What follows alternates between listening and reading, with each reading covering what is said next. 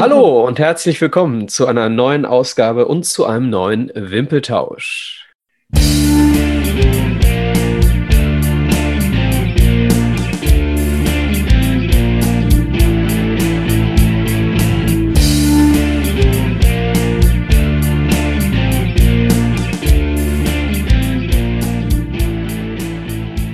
Hallo Alex. Hallo Micha. Heute haben wir wieder einen Gast. Und zwar keinen normalen, sondern einen wirklichen, ich würde ihn Ehrengast nennen.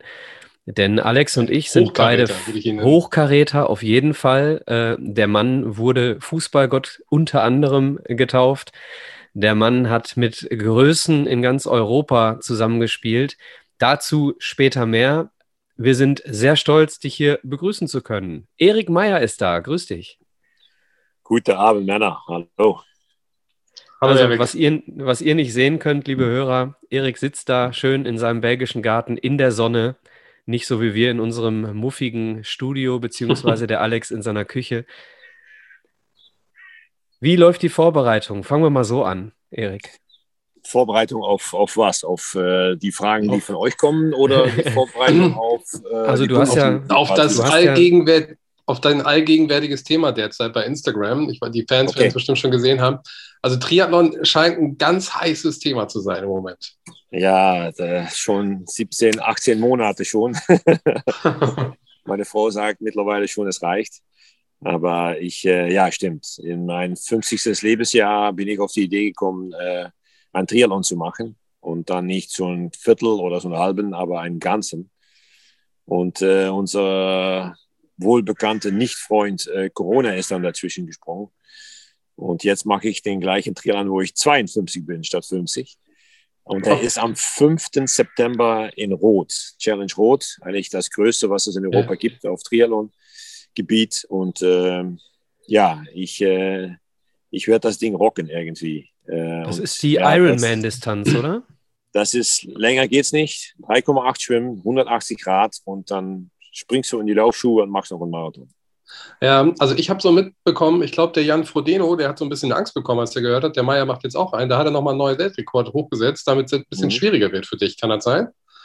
Ja, also, ich, ich, kann das natürlich auch äh, verstehen. Der folgt mich ja auch auf Instagram und sieht natürlich auch, welche Zeit ich laufe und radel. Ja. Und äh, ja, kann ich, kann ich gut nachvollziehen. Und, äh, hat er Angst bekommen, ja.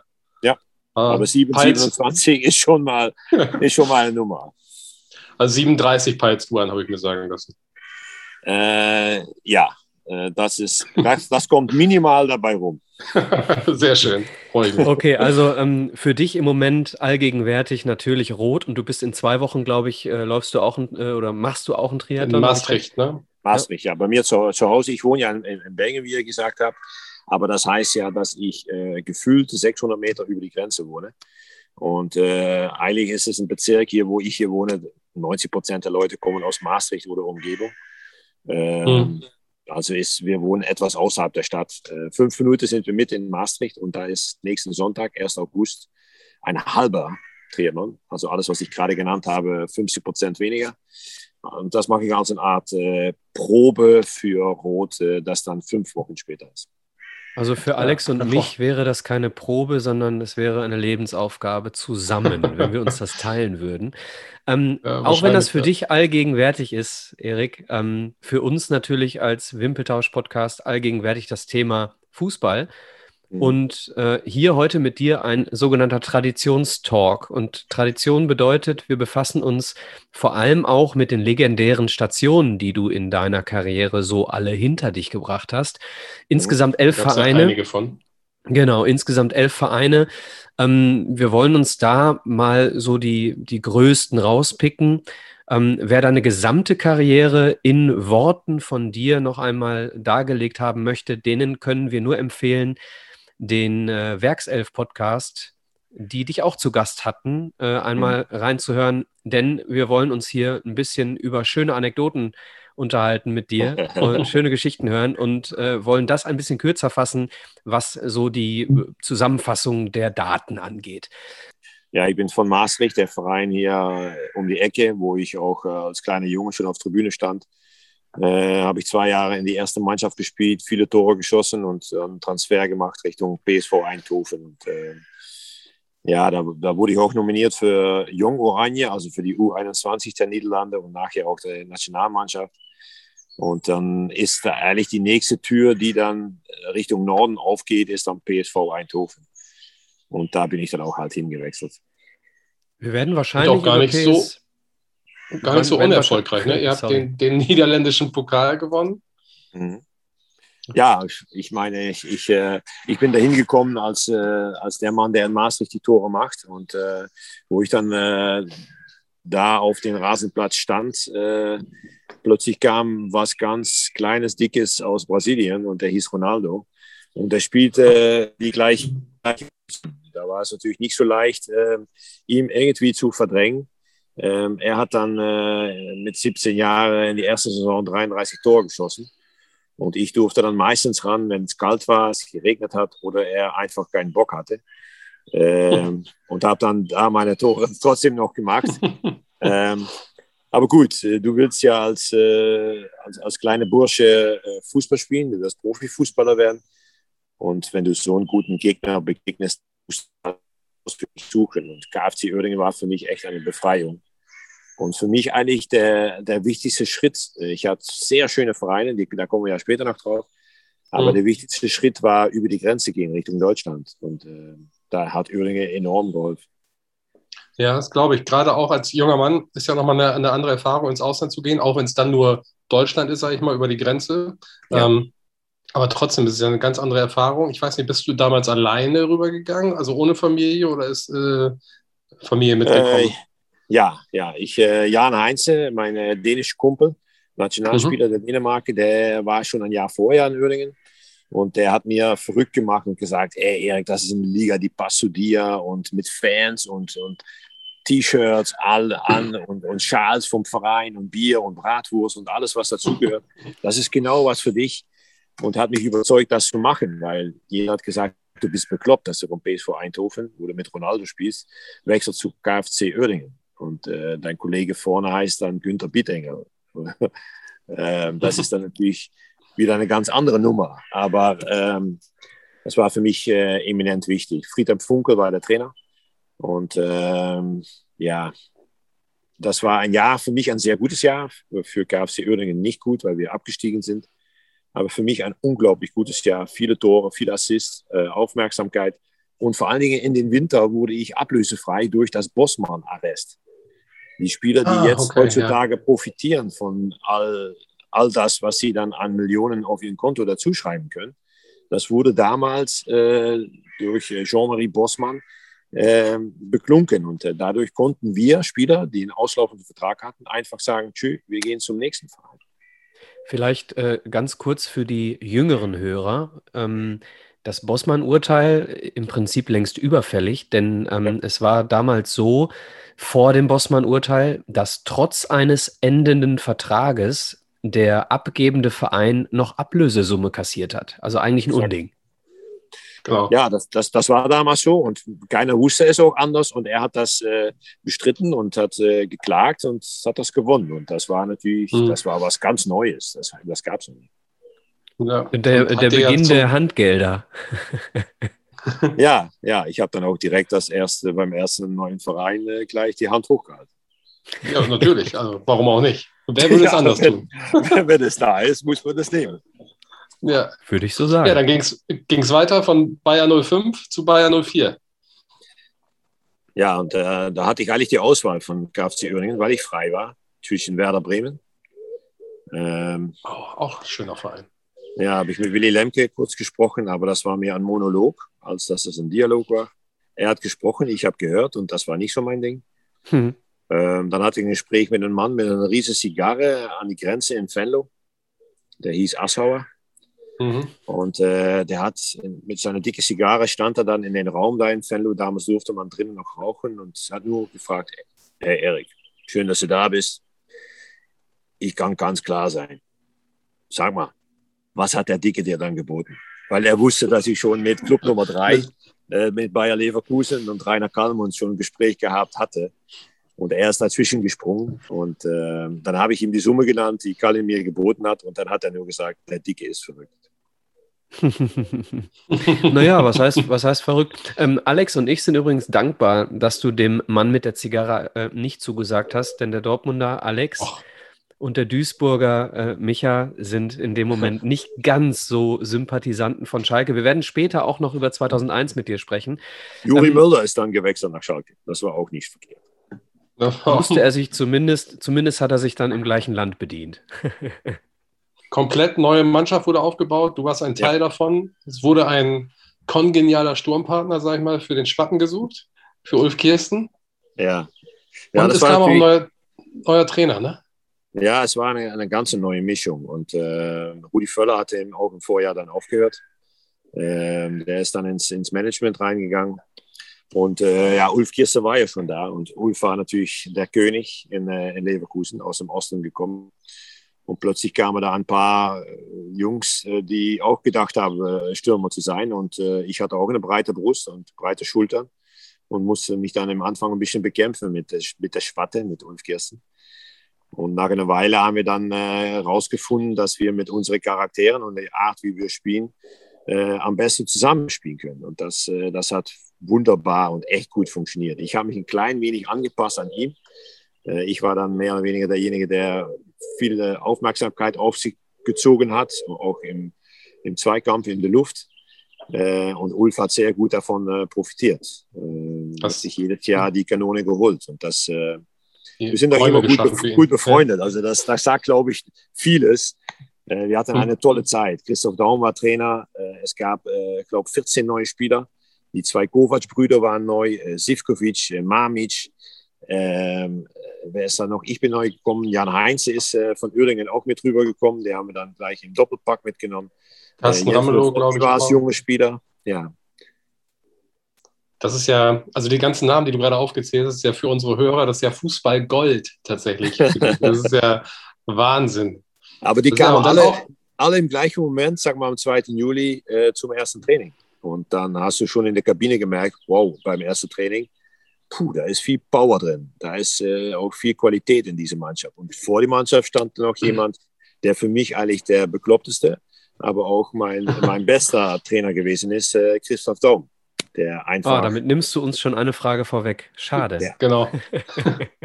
ja, der war einfach spezial, wie ich das gerne sage. Aber er war auch genial am, am Ende hat Christoph Daum aber sogar dich so ein bisschen äh, ja, versauern lassen, als klar war, dass du dann äh, nach Liverpool zur Enfield Road äh, wechselst, ne? Ja. Ja, es ist Fakt, wenn du bei Leverkusen unterschreibst, dass du maximal Zweiter werden kannst.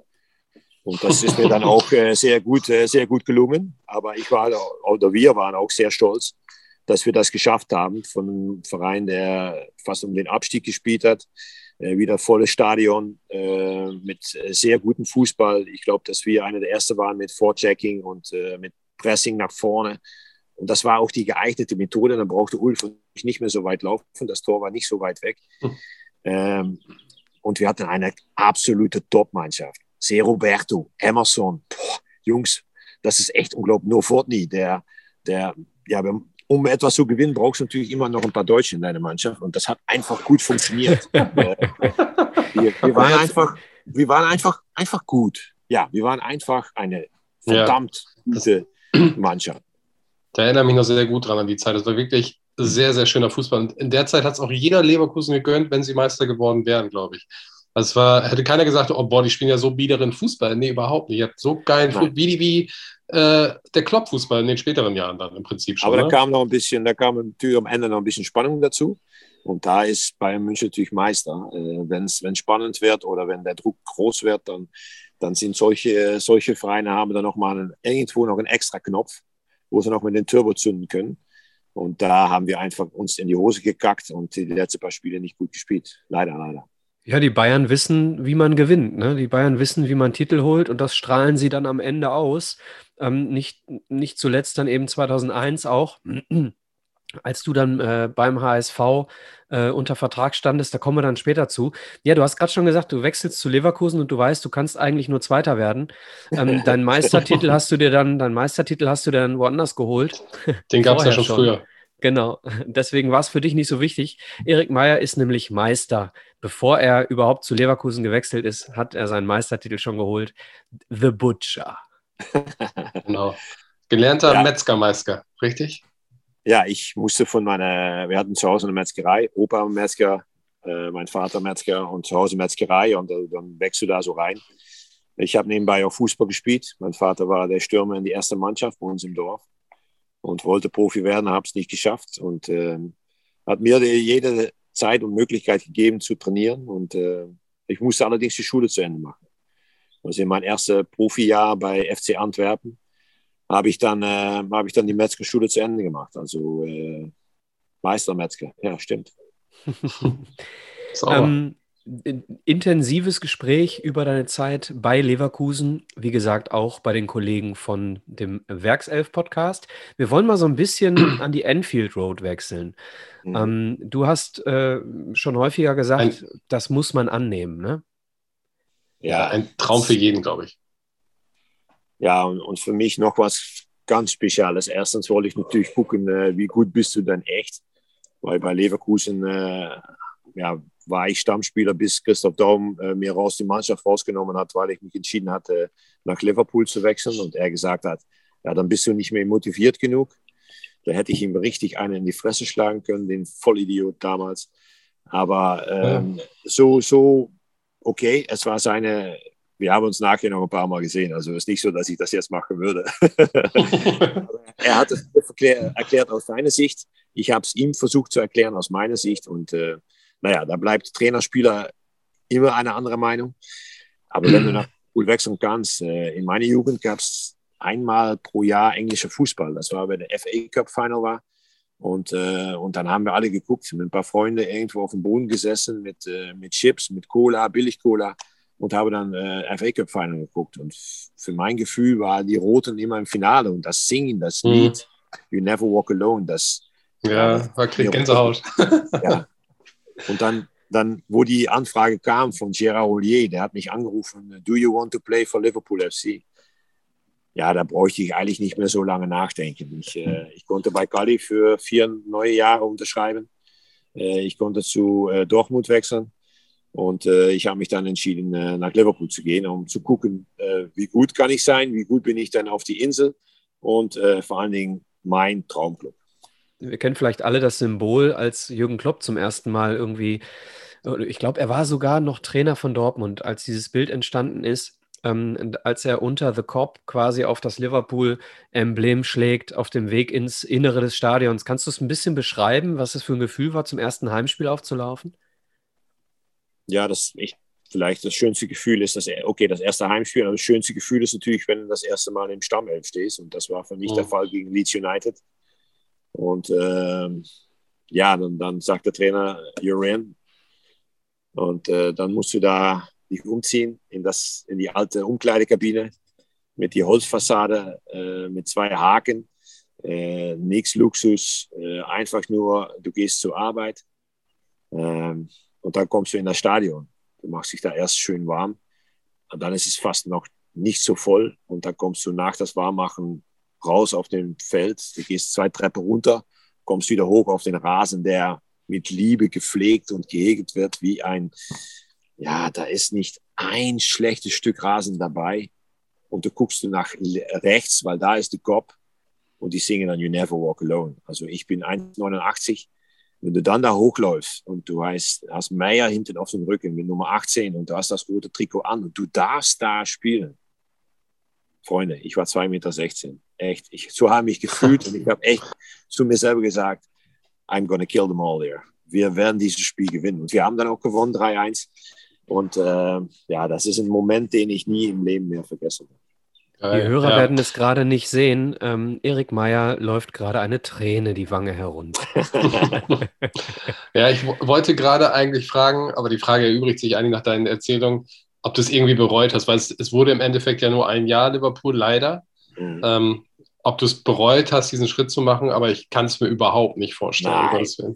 nein, nein, nein, nein. Also überhaupt nicht. Ähm, ich wusste, dass ich da, dass es da schwierig wird. Je höher du kommst, mhm. äh, je weniger Luft es gibt. Und äh, ja, dann kommst du an deine Decke. Und das gut, überall die Vereine vorher hatte ich Konkurrenz. Das wusste ich. Ich musste immer kämpfen, um einen Platz in, unter die erste Elf zu bekommen. Aber hier war es Michael Owen, Robbie Fowler, Emil Heskey. Drei englische Nationalspieler. Und, äh, und da kam ich dann, äh, das Stück Holz aus den Niederlanden, der ein gutes Kofferspiel hatte und ein Teamplayer war. Ich war anders als die anderen drei, das stimmt. Mhm. Und deshalb hat Houllier mich auch geholt, weil er wusste, er hat auch Spiele, wo ein anderen Stürmer braucht oder einen großen Meyer und einen kleinen, schnellen Owen. Und das haben wir auch des Öfteren gespielt und waren auch damit erfolgreich. Aber nach einer Weile habe ich eigentlich gemerkt, ich bin zu weit von der ersten Mannschaft weg. Ich trainiere fleißig, hart, mache, schufte und tu und tu und tu. Aber du willst Fußball spielen und nicht Fußball sitzen. Und ich muss dann eigentlich gegen mich selber äh, äh, zugeben, äh, die anderen drei sind besser. Und da kannst du zwei Dinge machen. Du bleibst sitzen und lässt dich jeden Monat die enorme riesige Summe Geld überweisen auf dein Konto. Oder du gehst. Und ich bin gegangen. Ich habe mich äh, ausleihen lassen an Preston North End für mhm. sechs Wochen. Habe da zwölf Spiele gemacht und war dann fit für die nächste Aufgabe, weil ich wusste, Leute, ich kann Fußball spielen vielleicht bis 32, 33, dann hört es auf. Und äh, so lange sitzen will ich nicht. Vor allen Dingen ist das schlecht für den Kopf. Ich finde, das ehrt dich sehr. Tatsächlich, weil gerade in der heutigen Zeit sieht man ja viel öfter Leute, die sitzen dann einfach ihren Vertrag aus, bleiben da auf der Bank sitzen oder auf der Tribüne, ist denen egal, Hauptsache die kriegen das Geld auf ihr Konto. Ich finde das eine super Einstellung. Du hast ja den Club, den du liebst, sag ich jetzt mal, für das, was du liebst, wieder verlassen. Also für das Fußballspielen, damit du wieder spielen ja. kannst, bist du da weggegangen. Ja. Das muss eine unheimlich schwere Entscheidung sein. Ja, das war auch nicht leicht. Und, äh, mhm. Aber dafür hast du dann eine Frau, die an deiner Seite ist. Wir haben keine Kinder, also äh, sitzt du abends mal öfters und diskutierst darüber. Und, äh, mhm. Ich sah ja auch, dass ich äh, von einer Seite glücklich war und von der anderen Seite unglücklich. Und äh, ja, das ist ein Risiko, wenn du wechselst. Wäre ich in Leverkusen geblieben, wusste ich auch nicht, wie es gelaufen ist, aber wäre das Risiko ein Stück weit kleiner gewesen. Und äh, aber wenn du nie Risiko nimmst im Leben, dann ist es alles nur grau. Und ich liebe auch, wenn es mal schwarz und weiß ist. Also unabhängig davon, wie dann äh, die Zeit in, in Liverpool verlaufen ist, glaube ich, hättest du es dir nie verziehen. So wie du über deine Kindheit sprichst, so wie du über deine Liebe zu Liverpool sprichst, hättest du es dir, glaube ich, nie verziehen, wenn du damals das Angebot von Kali angenommen hast, hättest. Ja, das war eigentlich äh, nett, dass er das gemacht hat. Kali hat es versucht. Aber hm. ich, ich wollte unbedingt dahin. Ich wollte unbedingt mich selber testen und ich wollte unbedingt in das rote Trikot spielen. Schöne Überleitung, ja. rotes Trikot. Ähm, rote Hose folgte. Die Rothosen. ja. oh Der HSV hat gerufen. Ja. Überleitung des Todes war das übrigens. Na komm, zu irgendwas muss es doch gut sein, hier das Farbenspiel. Also, ähm, der HSV und für wieder mal für die jungen Hörer, ja, damals war der HSV noch ein erfolgreicher Bundesliga-Verein. Erste Bundesliga, oben, europäische Plätze, volles Stadion, Stimmung, äh, Gegner mit Angst in die Beine Richtung Hamburg gefahren. Ja. Hinter dem Mülldepot gab es ein ganz neues äh, Stadion und äh, das war immer pickepacke voll. Ähm, ja, es war schon geil, muss ich sagen. Ich war natürlich dann, dann auch 30 plus du bist etwas reifer, etwas ruhiger. Ähm, und ähm, ja, das war schon eine, eine super geile Zeit, um da zu sein. Ich, ich, habe gleich gemerkt, wo ich wieder zurück war in Deutschland, aha, ja, das war's. Ja. Das ist die Bundesliga. Das ist, was ich gerade umschrieben habe. Das letzte Trikot, das Auswärthemd, das Heimtrikot, der Schal. Äh, HSV ist so groß und so viele Leute lieben diesen Club. Und äh, das spürst du, wenn du auch, wenn du auf den Rasen stehst. Also das ist, das ist, äh, ja, ist der Hammer. Wenn äh, Lotto King Karl anfängt zu singen vorm Spiel Hamburg meine ja. Perle. Ja, das, ich, ich kannte das nicht, aber nach zwei Heimspielen äh, bist du auch dabei und singst das einfach mit. Und äh, ja, das ist Hamburg. Hafenstadt Rau, Liverpool auch Hafenstadt Rau. Ich glaube, das passt ein bisschen zum Metzger. wir, wollen, wir wollen uns beim äh, HSV äh, tatsächlich einmal so auf so ein, eine Situation gerade mal konzentrieren, und zwar die Vier-Minuten-Meisterschaft von Schalke. Liebe Hörer, ihr habt es wahrscheinlich, wenn ihr ähm, ja, es war 2001. Wenn ihr ein bisschen älter seid als 20, dann habt ihr es vielleicht noch im Kopf. Wobei, da muss man schon fast 30 sein, mindestens. Das wollte ich gerade sagen. Um das noch im Kopf zu haben. Ähm, die Schalker schlagen Unterhaching, werden eigentlich deutscher Meister, weil nämlich Sergei Barbares den HSV gegen die Bayern in Führung bringt und die Bayern an Unentschieden brauchen und es läuft die Nachspielzeit und jetzt bist du dran, Erik. Ja, und dann sitze ich da am, am, am Rande vom, äh, vom Spielfeld, weil ich äh, drei Bänder in meine äh, rechte Knöchel abgerissen habe und kann oh. in das Spiel nicht, äh, nicht mitmachen, sitze da in die Sonne und sehe dann eigentlich so, wie das Spiel Fahrt aufnehmen und wir immer mehr unter Druck geraten. Und äh, ja, ein äh, Rückpass, ich denke von Uifalushi, schätze ich so, Richtung äh, Schober, der Torwart äh, vom HSV, der übrigens von Schalke gekommen war. Ähm, ja, das ist so bitter. Markus statt, Merck, Schiedsrichter übrigens. Und statt den Ball wegzuschießen, nimmt er den Ball auf und indirekter Freistoß, gefühlte sechs, sieben Meter von der, vom Tor weg alle auf die Linie und alle erwarten, dass einer der großen Jungs hinter dem Ball sich postiert und das Ding dann irgendwie unter die Latte, unter die Latte wichst. Und äh, dann steht. Olli Kahn wollte selber schießen. Dann steht Anderson auf. Guckt euch das nochmal im Google nach, wo der Herr herkam und wie viele Spiele der bei Bayern München gemacht hat. Und der haut das Ding durch 25 Beinen durch ins Eck und äh, tschüss Schalke ja. und Bayern wieder Meister. Also äh, genau zwischen dem Verteidigerfuß und dem Pfosten eingeschlagen, ne? Also ja. unglaublich knapp. Also da äh, wirklich passt kein Stadionheft mehr zwischen. Ja. Und ich meine, war es nicht Effenberg, der gesagt hat, hier Patrick, schießt du? War es so? Ich meine, wenn das so, wenn das so gewesen ist und das, äh, dann heißt es, dass er überzeugt war, dass er es kann. Und dann hat er ja. auch gezeigt. Also äh, solche, solche Mittage oder solche Minuten vergisst man nie und sind für die Ewigkeit. Ja, so wie ich gehört habe, oder wie man ja allgemein in der Presse gehört hat, ja, Oliver Kahn wollte ursprünglich selbst schießen, dann hat Stefan Effenberg aber gesagt, nee, der, der Patrick schießt, der hat den härtesten Schuss von uns allen. Und der hat gesagt, knall ihn einfach rein, irgendwie. Ja, und das hat er dann halt ja. auch gemacht. Ja, hört sich, hört sich logisch an, äh, obwohl es nicht ein von den Big Boys war, aber er hat dann das Spiel äh, ja. mit den Spielern, oder die meisten mit den ja.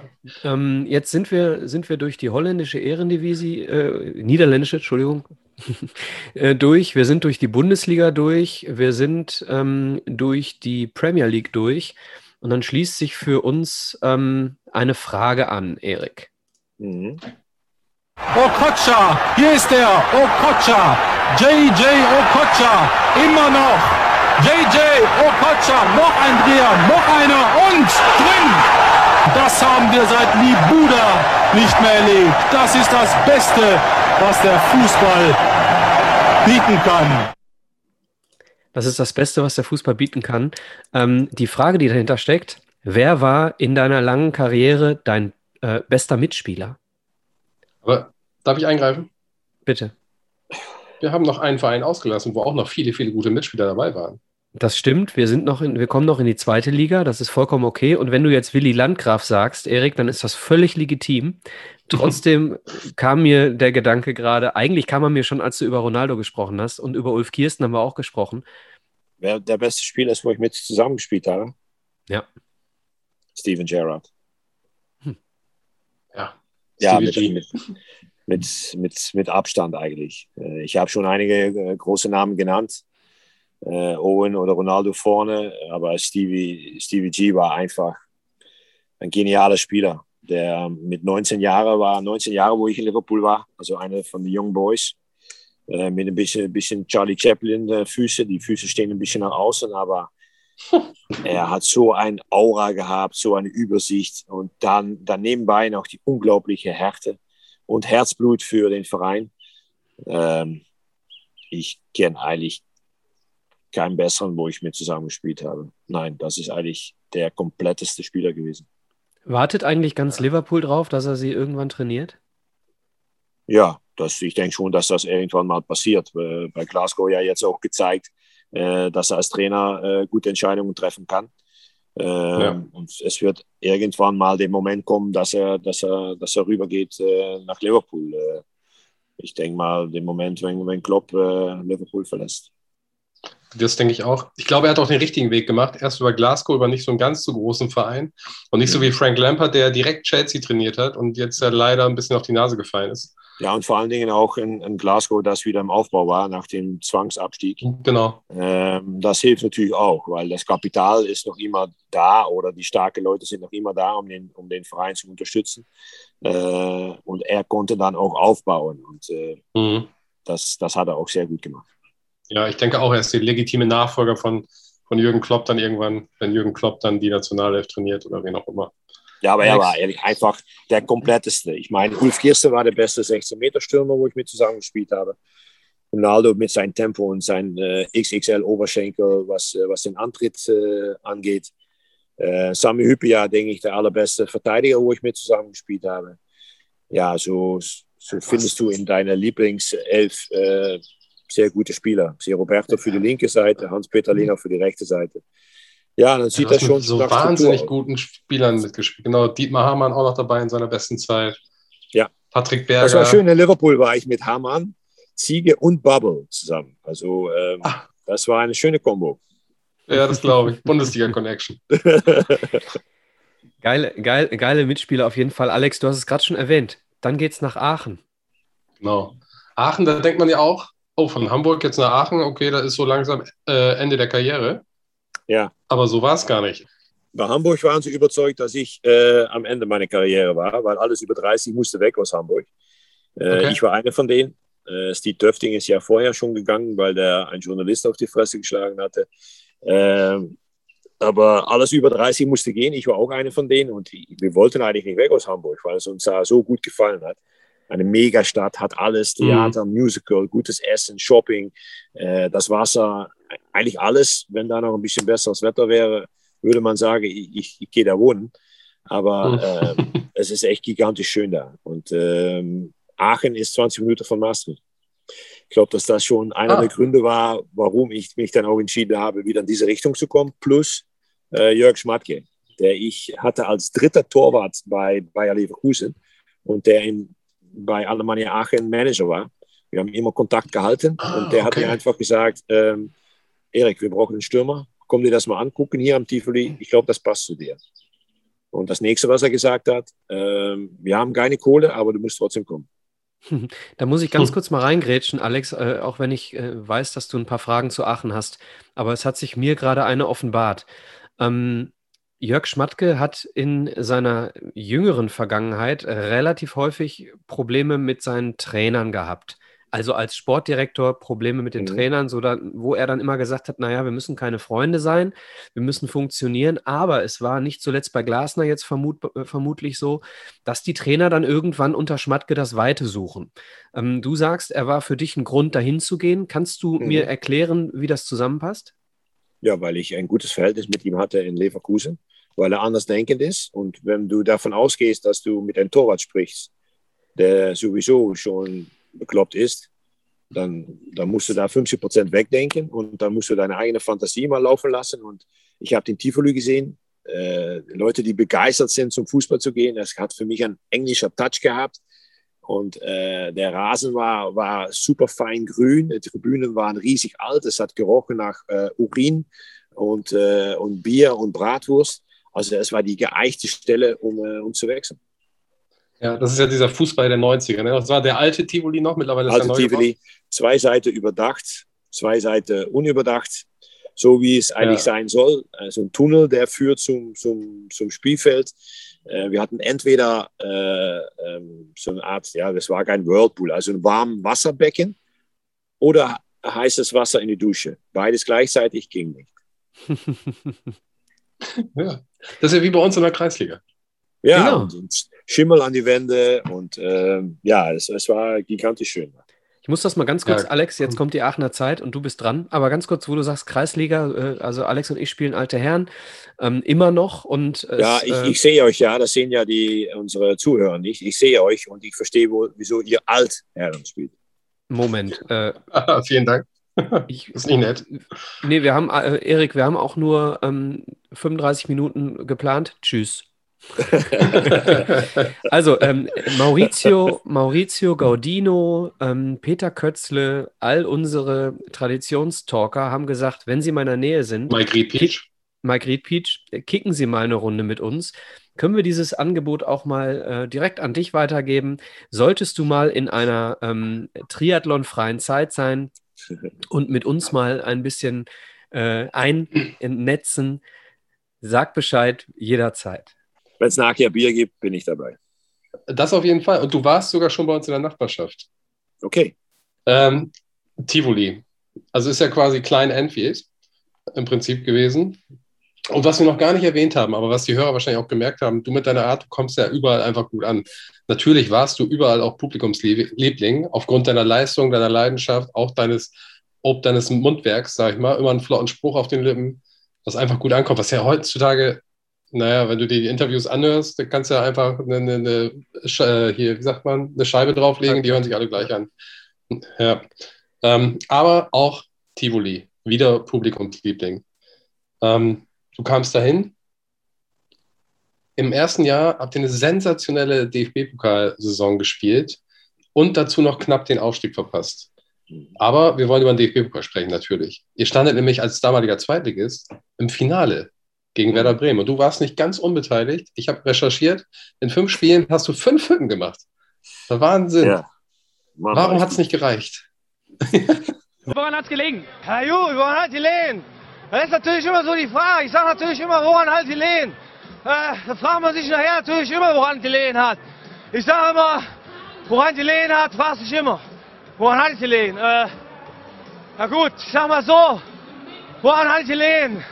Da sagt man nachher natürlich immer, fragt man sich, woran hat die Lehen? Und fragt man sich immer, woran die Lehen hat. Wo hat er denn dran gelegen? ähm, ja, ich, ich, ich denke, dass wir, wir hatten eine ordentliche Mannschaft mit ordentlichen Spielern auf einem guten Niveau. Kai Michalke, äh, Stefan Blank, äh, Sergio Pinto, glaube ich. Ja. also wir hatten schon Contires, mit dem habe ich vorne gespielt. Ähm, das war schon eine gute, gut strukturierte Mannschaft. Also Jörg hat da echt ein paar Jungs zusammengeholt, die alle irgendwo eine schwarze Seite im Buch hatten. Aber zusammen waren wir gut.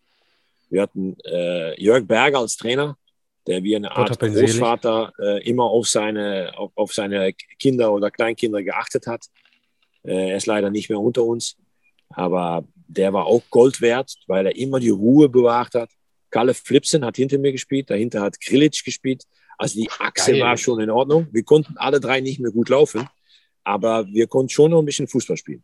Ich muss ganz kurz die Duisburger Fans unseres Podcasts grüßen. Wir haben über ja. Stick Töfting gerade gesprochen.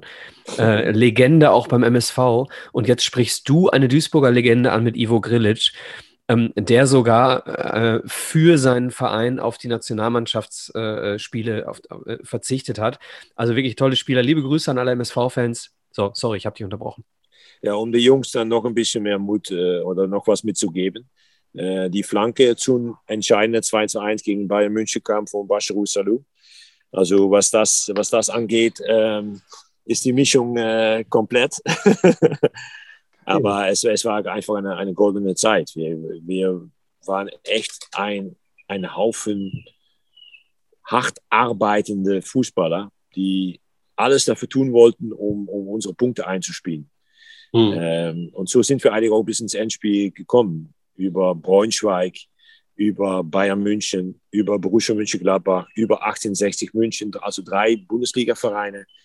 Ähm, ja, und im Endspiel war Werder Bremen mit, äh, mit Miku äh, und Co. Äh, einfach äh, mit Ailton vorne im Sturm äh, ein klein bisschen besser. Und wir mit 3-2 verloren. Es waren 30.000 Aachener äh, sind gewandert nach, nach Berlin. Und ich glaube, dass wir da so eine riesige Werbung gemacht haben für die kleine Stadt Aachen in ganz Deutschland, ja. dass wir plötzlich äh, 200.000 Fans hatten. Und, äh, ja, es war eine, eine tolle Nacht, ähm, wo ich mein Hotelzimmer nicht gefunden habe. das macht dich so sympathisch, Erik. Ganz hervorragend. Hey, leck mich in der Tisch, da haben wir aber richtig durchgezogen. aber ganz ehrlich, äh, was auch sonst? Ne, was auch sonst nach so einer geilen Saison äh, als Zweitligist ja. im Finale. ich meine, Johann Miku ist in Alex und meinen Augen einer der besten Mittelfeldspieler, den die Bundesliga je gesehen hat. Ne? Ja, stimmt. Stimmt. Ja, das war, er war genial. Er war echt unglaublich gut. Ja. Und äh, ja, ich meine, wenn du Meister wirst mit Werder Bremen äh, und bei München keine Chance hat, das sagt eigentlich auch schon einiges. Mit Ailton im Sturm ja. und Miku hat ihn gefüttert ohne Ende. Deshalb ist er auch so kugelrund geworden, hat ihm nur gefüttert. und äh, das hat einfach funktioniert. Und Werder Bremen war in die Zeit äh, genial. Ja, in der Zeit, da konnte man ruhig mal gegen die verlieren. Ja. Ich war so ein kleines, ja, wie sagt man, gallisches Dorf, glaube ich, das sich gegen die Großen genau. wieder aufgelehnt hat und Asterix alles und weggeräumt hat. Ja, genau. Aber jeder hat es euch wieder gegönnt, hat leider nicht ganz gereicht. Aber trotz dessen weil Werder Bremen, glaube ich, deutscher Meister wurde, auch in dem Jahr, durftet ihr im nächsten Jahr UEFA Cup spielen. Genau. Und das war natürlich übergeil, weil äh, alle meine Jahre geht in, in Europa. Äh, erstens hat das, wo ich kam, hat Alemannia zig Millionen äh, Schulden. Und äh, durch das Einzug im Finale wurde natürlich einiges am Fernsehgelder eingenommen. Und dann darfst du auch noch europäisch spielen. Und äh, ich weiß auch, dass wir äh, Berger ist dann zurückgetreten und äh, neuen Trainer war ähm, Dieter Hecking. Und wir sind dann nach Island äh, gereist und habe gegen Hafnor Fjörður in äh, Reykjavik äh, gespielt. Und ähm, ja, Dieter Hecking ist durch die Kabine gewandert. Ah, nee, ich kann besser sagen, am Abend vorher hat er uns ein Video gezeigt von unserem Gegner. Und das hätte er besser nicht gezeigt, weil wir neun von zehn Spieler sind im Lachen geraten weil wir ein Spiel gesehen haben mit einem Gegner, der echt schlecht war. Und dann haben wir, da hat, hat uns so viel Vertrauen gegeben, dass wir am nächsten Tag unglaublich gut waren. Wir gewinnen da 5-0. Ähm, aber der Hacking war so nervös. Er ist wie ein Wolf durch die Kabine, links, rechts, links, rechts, an die Tür vorbei. Bis dann Willy Landgraf aufgestanden ist und gesagt, Trainer, Sie gehen mir auf den Sack. Entweder Sie setzen sich hin oder Sie gehen aus der Kabine. Aber das macht mir sowas von nervös. Und da ist der Trainer rausgegangen und wir haben das Spiel 0-5 gewonnen. Geil. Einfach nur geil. Erste Runde europäisch, dann sind wir in eine Gruppe gekommen mit Sevilla. Genau. Äh, Dauersieger im UEFA Cup. Ja. St. Petersburg. Genau. Spielt normalerweise auch immer Champions League, Champions League. Lille und AEK Athen. Genau. Franzö Lille, französischer Meister derzeit, ja. ne?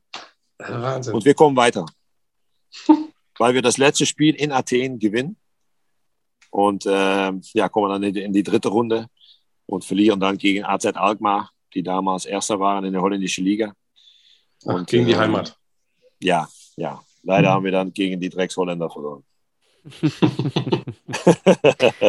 Aber Wahnsinn, trotzdem auch wieder so eine Reise durch Europa mit, mit äh, Alemannia Aachen aus der zweiten Liga. Das ist doch mega geil. Ja, also, das, das war für, für alle, auch für alle Beteiligten drumherum. Weißt du, das war ähm, auch für die Familie, für, für meine Eltern, die konnten das doch alles mitmachen. Ich hatte gedacht, mhm. ich gehe ein paar Jahre noch Fußball spielen in Aachen. Da denkst du doch nicht an ein Pokalendspiel und sicher nicht an ein europäisches äh, Wettbewerb. Ich habe nur gedacht, irgendwie rette ich mich über die Saison und mache ein paar schöne Tage am Ballermann und mache die, die Mannschaftskasse leer und dann gucke ich mal, ob ich noch eine Saison mache. Aber hier war jede Saison bis zum letzten Spieltag habe um etwas gespielt. Also mit meinen drei, vier, fünf, 36 Jahren ging das schon tief in die Reserven. Aber es hat auch schon Spaß gemacht, mit den Jungs auf dem Platz zu stehen. Wahnsinn. Also das ist Als ja, Kapitän sind, dann auch noch. Ja. Das sind so Aussagen. Ähm, alles, was du in den letzten äh, 40 Minuten von dir gegeben hast, äh, entspricht überhaupt nicht dem, was ansatzweise von einem aktuellen äh, Bundesliga- oder Zweitliga-Profi vor irgendwelchen Mikrofonen oder in irgendwelchen Podcasts erzählt wird. Und äh, das macht es so genial, ähm, mit dir zu sprechen. Und das ist auch der Grund, warum hier gerade, bevor wir aufgenommen haben, zum ersten Mal meine Freundin mir über die Schulter gucken äh, musste, weil sie unbedingt Erik Meyer kennenlernen wollte. Hast du mal gerade einen Gruß an sie on air? Also ich kann nur sagen, äh, deine Freundin hat unglaublich Ahnung. Sie weiß genau, wo, wo, die, wo die richtige Aussage Wert haben oder wie man das sagen soll. Und die Analysen sind auch top. Also ich muss sagen, bleib bei dieser Freundin. Das wird dir selber auch noch besser machen. Äh, das sage ich auch jedes Mal. Ja, ja, genau. Sie wird wahrscheinlich gleich auch Tränen in den Augen haben, wie du gerade, als du über Liverpool gesprochen hast. Dann, äh, du hast gesagt, es ging jedes Jahr um etwas bis zum Schluss und im dritten ja. Jahr bist du tatsächlich mit Aachen nochmal in die erste Liga aufgestiegen und hast dann deine genau. Karriere dort beendet. Das war der, der, der, beste Moment, um dann auch zu sagen, so jetzt ist auch Schluss. Ich, äh, wir haben dann äh, Ende Mai, dann äh, sind wir aufgestiegen. Aber ich glaube, mit, mit, Ostern waren wir schon aufgestiegen, schon fünf Spieltage vorm Ende. Mhm. Äh, gleichzeitig mit äh, Bochum. Ähm, und ähm, ja, dann haben wir noch so ein bisschen das ausrollen lassen und bin ich zum siebten Mal, glaube ich, in meiner Karriere wieder mal Zweiter geworden statt Erster. Ähm, ich wollte unbedingt das war, Erster werden mit Alemanni Aachen, aber die, die Schlaudrafs und Ebbers und Pintos dieser Welt, wo ich mit zusammen gespielt habe das letzte Jahr, die waren da nur noch am Feiern und hinter die Frauen her und wollten eigentlich dann am Wochenende nicht mehr so gerne Fußball spielen, weil wir waren ja schon aufgestiegen. Und das, ja. das hat mich wehgetan und Willy Landgraf auch, aber ich kann es auch eigentlich verstehen. Die Jungs waren 1, 2, 23 Jahre alt und äh, die haben es genossen, um so viel Aufmerksamkeit zu bekommen. Ja, und es war ja, glaube ich, nach 36 Jahren, wenn ich richtig informiert bin, für Alemannia ja. Aachen der Aufstieg in die erste Bundesliga. Alleine, was das für diese Stadt bedeuten muss. Und dann und auch. Das, kann, ich, kann ich auch schwierig, schwierig umschreiben, weil es einfach ein Gefühl ist. Äh. Ja, und, äh, das glaube ich. Weißt du, Aachen guckt immer Richtung Köln. Köln, Millionenstadt. Mhm. Äh, und, und Aachen wollte eigentlich auch so sein wie Köln. Und hat das eigentlich nie geschafft. Und äh, ja, dann steigst du auf in, äh, in, die höchste Liga nach 36 Jahren. Und, äh, ja, das war ein, ein, ein, fantastisches Gefühl, auch die Ehrung am Rathaus und alles, was da drumherum war. Und das war für Willi und mich auch der geeichte Moment zu sagen, Willi war noch ein Jahr älter, ähm, um zu sagen, jetzt hören wir auch auf. Äh, jetzt ist es gut so. Wenn du noch ein Jahr mitgehst in die, in die Bundesliga, das wäre natürlich schön gewesen, hätten wir noch was erlebt. Aber ich glaube, dann hätten die Leute gesagt, was sind das für die zwei da, äh, die zwei alte Herren da? Äh, was machen die denn eigentlich? Wie bewegen die sich da über den Platz? Da machst du dich lächerlich, das musst du nicht. Ich finde, das ist so eine super Selbsteinschätzung und auch, ja, wie würde Oliver Kahn sagen, ja, richtig Eier in der Hose zu sagen, so, ich bin jetzt aufgestiegen, aber anstatt den Spaß jetzt nochmal mitzumachen, beende ich jetzt hier und heute meine Karriere am höchsten Punkt quasi, also am Höhepunkt im Prinzip. Weil, machen wir uns nichts vor, es hätte nicht mehr besser werden können mit Alemannia Aachen in der ersten nein, nein. Liga dann, dann wärst du Stadler und Waldorf und dann sagen die Leute, genau. äh, schick die bitte zurück zu die Muppet Show, weil da gehören sie hin und nicht, äh, nicht auf dem Spielfeld. Ich finde das so super, so selbst einschätzen. Finde ich echt toll. Und dann gab es ja noch dieses Abschiedsspiel. Ja, Ein Traum. Willi Landgraf und du wurden gleichzeitig verabschiedet. Und kurz vor Schluss, meine ich, haben eure beiden Väter euch vom Platz geholt und du schenkst deinem Vater noch dein letztes Paar Fußballschuhe. Ja, also, das war ein sehr emotionaler jetzt, Tag. Das war der, der, best. Der, der ja. beste und schönste Tag in Oktober. Ich glaube, in den Oktober hat es äh, 30 Tagen oder 29 Tagen geregnet und ein Tag war strahlender Sonnenschein und das war unser Abschiedstag. Stadion voll ausverkauft, äh, schon Wochen vorher, als ja. hätten wir gegen Real Madrid oder was ähnliches oder Liverpool gespielt. Nein, es war nur eine All-Star-Mannschaft von Willi gegen eine All-Star-Mannschaft von mir. Er hatte Freunde, wo er mit zusammen gespielt hat, zusammen getrommelt. Ich hatte Freunde zusammen getrommelt, denen erzählt, dass es viel zu trinken gibt, viel zu essen. Kommt bitte rüber. äh, wir spielen in ein Stadion, da werden ein paar Leute da sein und äh, irgendwie verwöhnen wir euch. Und wir haben einen Hammer-Tag gehabt, einen Hammer-Abschied und am Ende ja, durch unsere Väter vom Platz geholt.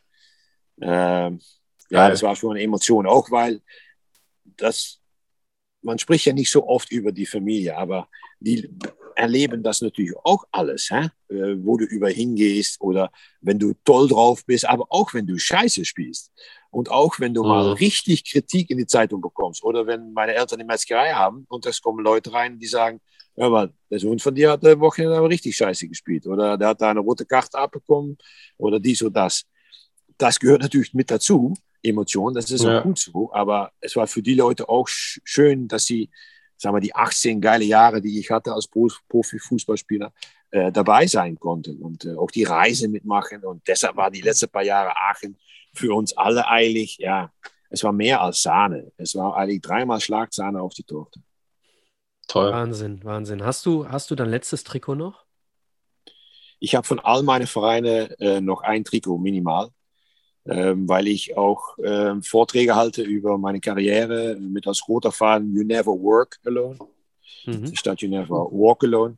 Äh, und da gibt es so viele Parallelen zwischen die Wirtschaft und, und Sportleben auf ein gutes Niveau. Äh, mit elf Erik Meyers wirst du nie im Leben einen Pokal gewinnen. Aber mit, äh, mit elf Alex oder elf Micha auch nicht. Äh, die mhm. Mischung ist wichtig. Und äh, da versuche ich, äh, die Leute zu erklären, dass, äh, dass Zusammenarbeit geht über Geben und Nehmen. Und vor allen Dingen, dass sie sich gut anpassen kannst und musst. Und ich glaube, dass ich, dass ich dadurch mit meinen Fähigkeiten, die ich hatte, 18 Jahre Profifußball gespielt habe auf sehr hohes Niveau und mit sehr vielen äh, enorm gute Spieler um mich herum, weil ich mich sehr gut anpassen konnte. Äh, aber auch gezeigt habe, wo meine Grenze ist. Und wo ich, wo ich sage, okay, wenn ich mich jetzt zu viel anpasse, dann bin ich nicht mehr mich selber. Ich glaube, unabhängig von dem, äh, von, dem Nutzen für deinen äh, Job als, als äh, Vortragsleiter, sag ich mal, ähm, ja. ist es natürlich auch schön, diese Erinnerungen noch zu haben. Ne? Wir haben mit Mike ja. Riedpeach gesprochen und er hat gesagt, boah, ich habe am Ende so viele Trikots verschenkt. Ich kann gar nicht mehr sagen, äh, wo die alle sind. Ich hätte ganz gern noch ein paar. Und jetzt wollen wir die Latte nicht so hochlegen, Erik, aber ähm, wir hatten Maurizio Gaudino hier und ähm, mhm. haben ihn nach seinem wertvollsten Trikottausch gefragt und äh, das wollen wir natürlich mit dir auch machen. Ist das jetzt eine Siegestrophäe oder einfach ein schönes Geschenk? Nee, nee, das ist eine kleine Wiedergutmachung. Er hat mir schön die Elle reingejagt. Die Lippe ist aufgeplatzt. Da habe ich so gesagt, pass auf, gib mir das Trikot, dann ist die Sache vergessen. Äh, das war Joachim Hopp äh, hat ja. äh, von Stefan Chapuisa das Trikot bekommen als äh, Gegenleistung für einen Ellenbogencheck. Was ist das wertvollste Trikot, das du je getauscht hast? Für dich wertvoll? Wow, ich, äh, ich habe meistens versucht, mit äh, Landsleuten, die über die ganze Welt gespielt haben, zu tauschen. Ähm, das, da kamen einige Trikots schon zusammen. Und ich muss sagen, dass ich mich ein bisschen mehr Mühe gemacht habe, um das äh, Trikot von Clarence Seedorf bei Real Madrid äh, zu bekommen. Ähm, ich musste allerdings da auch nicht mehr so viel Mühe machen, weil er selber zu mir gelaufen ist und wir auf dem Platz gequatscht haben und wir und eigentlich gleichzeitig das Trikot ausgezogen haben und, äh, und dann getauscht haben. Und äh, ich habe da so einen Respekt untereinander gespürt. Er ist ein Stück weit jünger, als ich es bin. Und äh, ja, das war schon eine, eine wunderbare Geste. Äh, ich war gerade fünf Wochen verletzt gewesen durch einen Innenbandriss. Und das war mein allererstes Spiel wieder. Ich bin nur reingekommen, glaube ich, die letzten 20, 25 Minuten. Ähm, und Clarence Seedorf war damals, boah, der war, war gut. Und Real Madrid hat auch in das ja, Jahr richtig die, Champions League, die Champions League äh, gewonnen mit, äh, mit Karambeu, mit Sevicevic, äh, mit ähm, Nein. War das noch Luis Figo und sowas? Äh, Figo ist auch erst danach äh, ah, okay. gekommen. Ja. Also, also Seedorf auf jeden Fall eine absolute Legende. Ne? Ja, und Seedorf, ja, ja klein von Stück, groß in Charakter und ein unglaublicher guter Spieler. Schlechter Elfmeterschütze, aber guter Fußballer.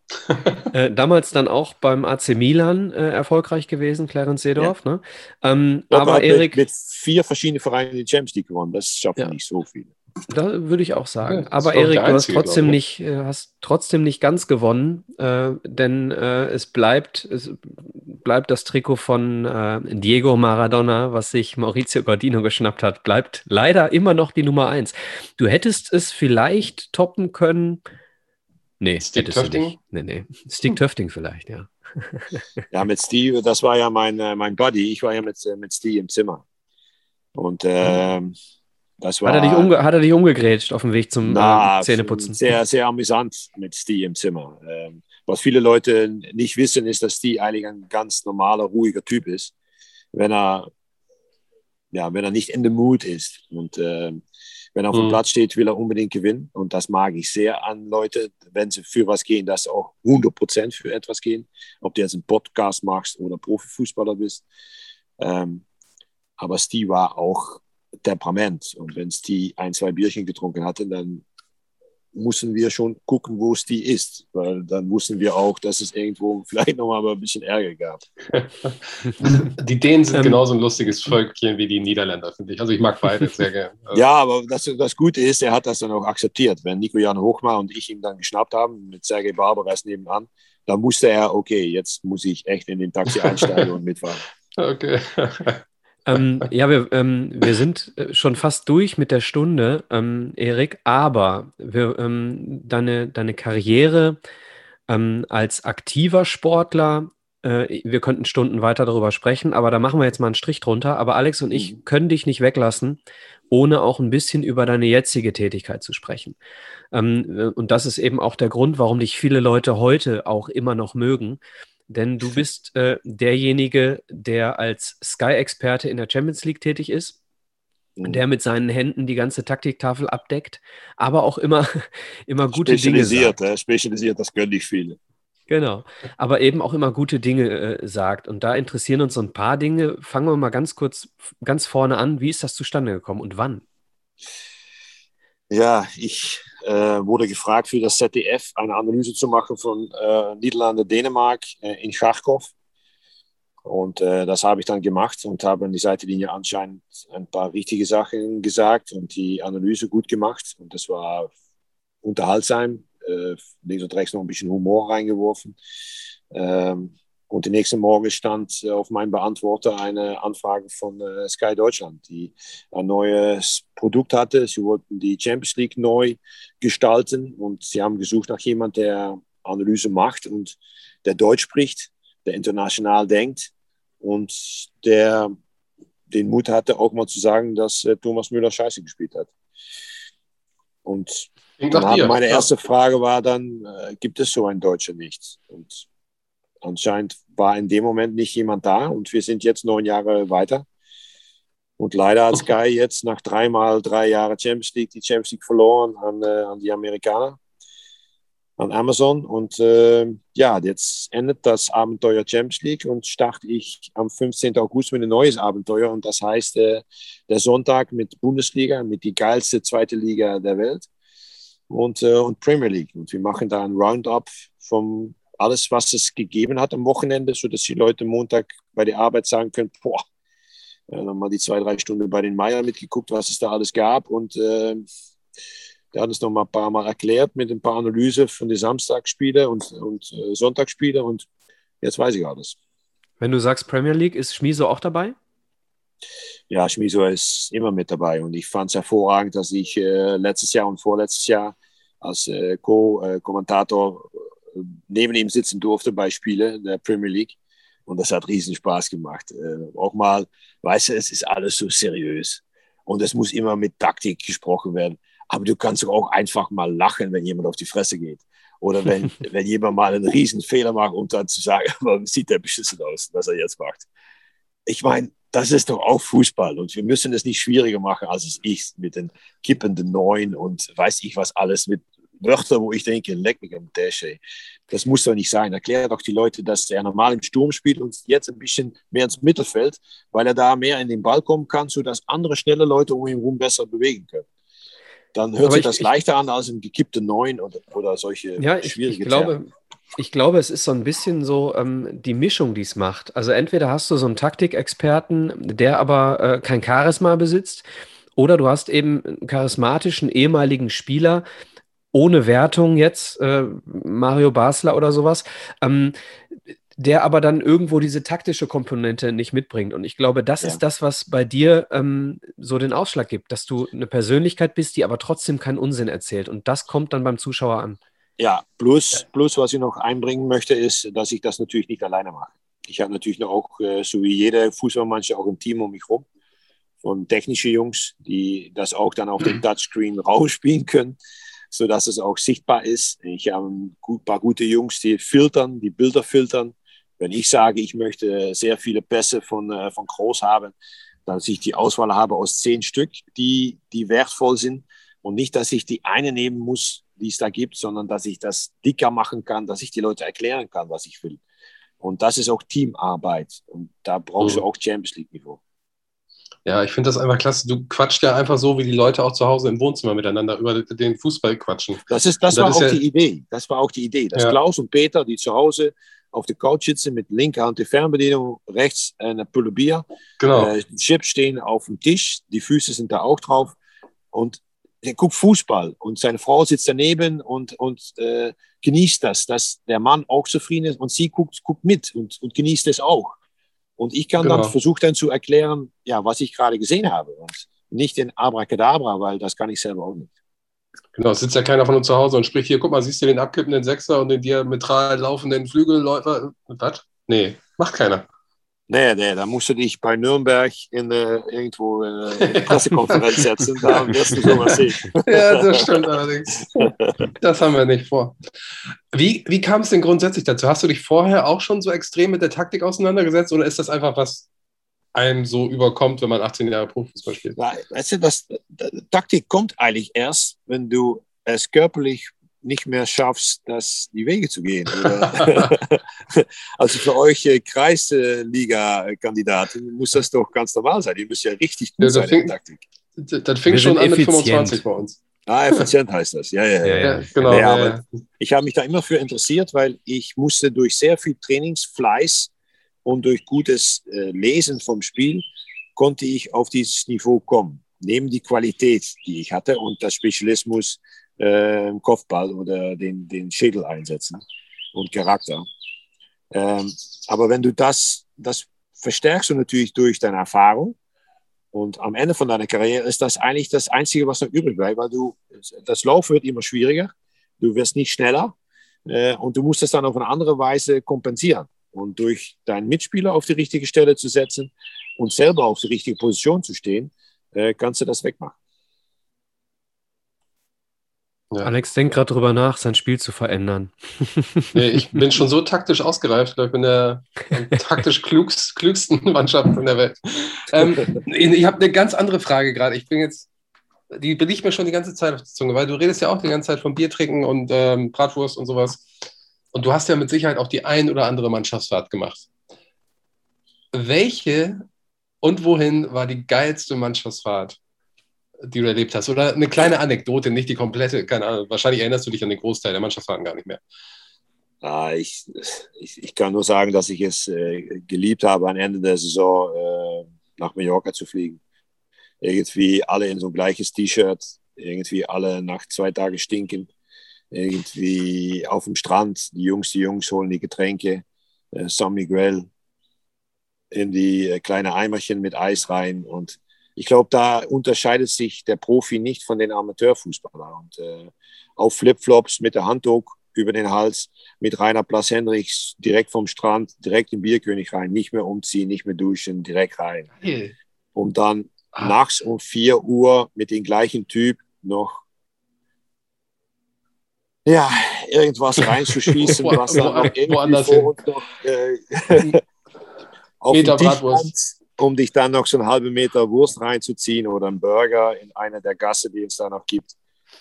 Also es gab so viele schöne, schöne Abschiede. Das ist, das war für mich auch äh, so, ähm, das war das Ende der Saison.